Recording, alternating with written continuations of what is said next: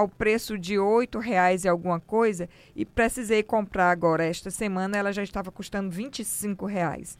Então vamos ouvir o vice-presidente da Comissão de Direito do Consumidor da OAB, o advogado Geoffrey Saraiva, para saber como o consumidor pode se proteger desse tipo de exploração no momento de calamidade pública. Boa noite, doutor Geoffrey. Seja bem-vindo ao Revista Cidade Verde. Boa noite, Cláudio. Bom dia, bom dia, boa noite a todos vocês que estão vindo a Cidade Verde. Pois é, Cláudio, infelizmente a gente está vivenciando uma, uma situação ímpar no Brasil, um, um vírus altamente é, perigoso, arriscado, principalmente para os idosos, para, para as crianças. E aí, infelizmente, a gente é acionado para combater essas condutas arbitrárias dos fornecedores desses produtos, justamente na hora que mais precisa. Por isso as pessoas perguntam, doutor, será que o consumidor tem direito demais? Não, o consumidor não tem direito demais. Não deveria ter, mas se tratando de Brasil, em que você vê de um lado uma pandemia e do outro lado fornecedores querendo lucrar absurdamente em cima de uma tragédia, isso é uma conduta completamente deplorável. E nós, do OAB, estamos à disposição com nossos canais abertos para reclamações e que daremos as devidas tratativas.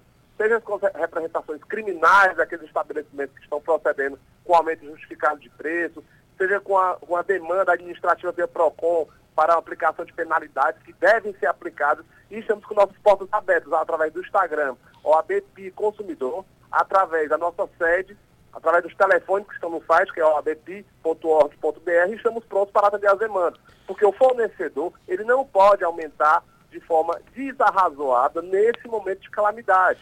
Como é que a função da, da, dessas vendas, do, do, comércio em si, tem que atender a várias funções. E entre elas não existe essa possibilidade de capitalizar em cima de uma tragédia. Isso é totalmente antiético no mercado de consumo.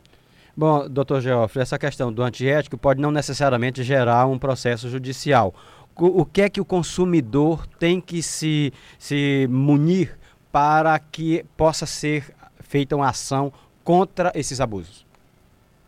Que é que eu, o que é que eu peço para os consumidores? Que organizem suas reclamações. É, ao identificar uma conduta arbitrária, faça o registro via fotografia.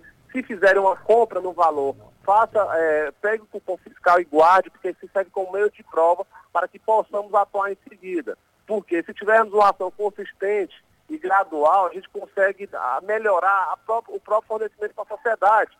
Porque é inadmissível que nesse momento de calamidade, de atenção, de cuidado com a vida, as, as empresas queiram capitalizar em cima de uma tragédia. Isso é inadmissível e estamos prontos para atender isso.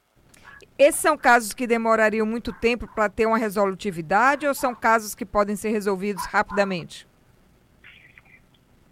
Vai ser, é instruído um processo administrativo é, o, o, PROCON ele tem o poder de polícia, que ele pode chegar no estabelecimento, pode, pode até interditar o estabelecimento por conta disso, e se for administrativo, conseguimos uma demanda mais rápida. Partindo para a via judicial, com aplicação de penalidade, isso aí demora mais um pouco. Mas, em regra, precisamos dessa ação do consumidor de forma enérgica e rápida para que possamos lá de cá também dar o devido tratamento. A comissão da OAB seria o instrumento para agir junto ao PROCON?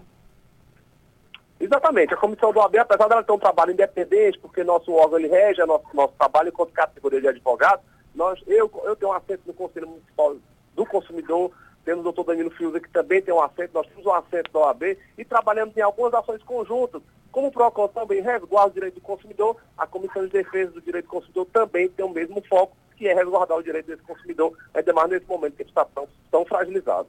Doutor Geoffre, então, por gentileza, repita aí os mecanismos de acesso do consumidor até o AB. Eu queria que o senhor repetisse de forma um pouquinho é, devagar o site que o consumidor pode ter acesso ou o número de telefone.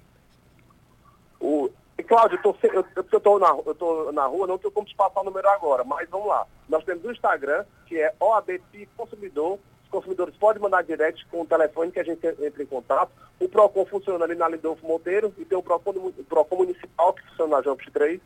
E nós temos a sala das comissões do OAB. Apesar do OAB estar sem esse atendimento externo, estamos operando os telefones lá recebendo os reclames. Que bom. Boa notícia, então, com a OAB ao lado do consumidor